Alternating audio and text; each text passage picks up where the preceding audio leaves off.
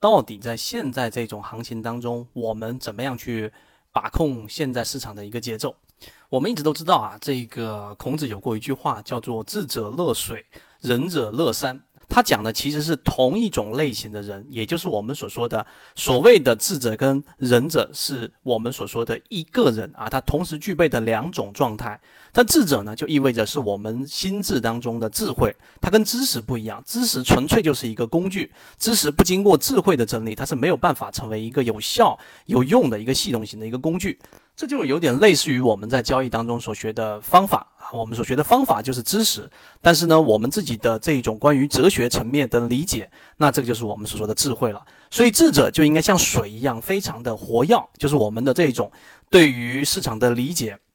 对于你自己所学的某一些这种系统的战法呀、方法呀、技术分析啊、价值分析啊的这种有效的整理，要像。这个我们说水一样非常的活跃，而我们说的仁者，那就应该像山一样厚重。那我这里面就不展开讲了。那我们在后者啊，作为我们交易当中一定要有像山一样的厚重，对于市场的机会的等待的蛰伏。所以这一个等待的过程，很多人就缺失了。这是我们要讲的第一个很重要的在交易当中的一个哲学理念。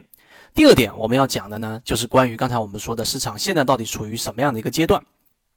那现在的市场呢，很啊没有怀疑的是，我们一季报一二三月份四月底就公布出来的一季报具有一个很重要的建仓机会，于是就有了我们金鱼报里面的金山，还有金鱼报七，对吧？这一些标的里面快速的翻倍啊，快速的上涨，全部都是源自于我们前面所讲的盈利模式。今天时间关系，我不去重复去讲了，散户割肉啊，然后像这样的标的具有很强的护城河，而这个护城河是我们已经展开给大家看的，不是说它有护城河。也不是一句话的一个定论，是有八份非常详尽的研报，我们交付给大家的。所以这个就是我们叫授之以鱼，不如授之以渔。当然，我们不是在授大家一个鱼，而是展示给大家这个市场里面，只要你有方法，你就能捕捉到的。这是第二点。第三点呢，就回到我们所说的这一个蛰伏的过程，市场当中啊，节奏不难判断。第一个就是一季报跟三季报，因为他们只延迟一个月，所以一二三四月底的过程当中，你就已经可以获知市场里面四千多个标的里面的所有季报数据，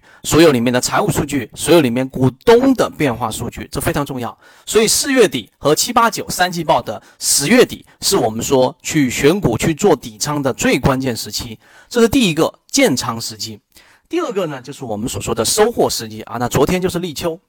那立秋进入到秋季，那就像我们说一年四季当中的秋收是一样的。所以真正意义上的收获季节，你看一二三四月底公布的季报数据，五月份、六月份我们说的金山已经翻了一倍多，接近两倍。当然，这种涨幅是非常的快速的，其中包含有运气成分，也包含有实力成分。所以现在呢，我们所说的一二三四五六，对吧？四五六的二季报，然后过渡到七八九。所以呢，七月份、八月份、九月份这一个三季度的过程当中，我们又再次的切换到了我们的选股时机。所以这个时机真正的这一个结束啊，或者说选股的最好时间窗口，就是我们说的九月份、十月份了。所以呢，现在这个过程当中，我们要做的事情就是把前面一季报和二季报的漏网之鱼的鱼池标的来进行收获，来进行做波段，来进行去靠近他们的起爆点，来抓真正意义上的主拉升。那由于现在的市场资金不足，那所以呢，还是要需要等待一点点的时间。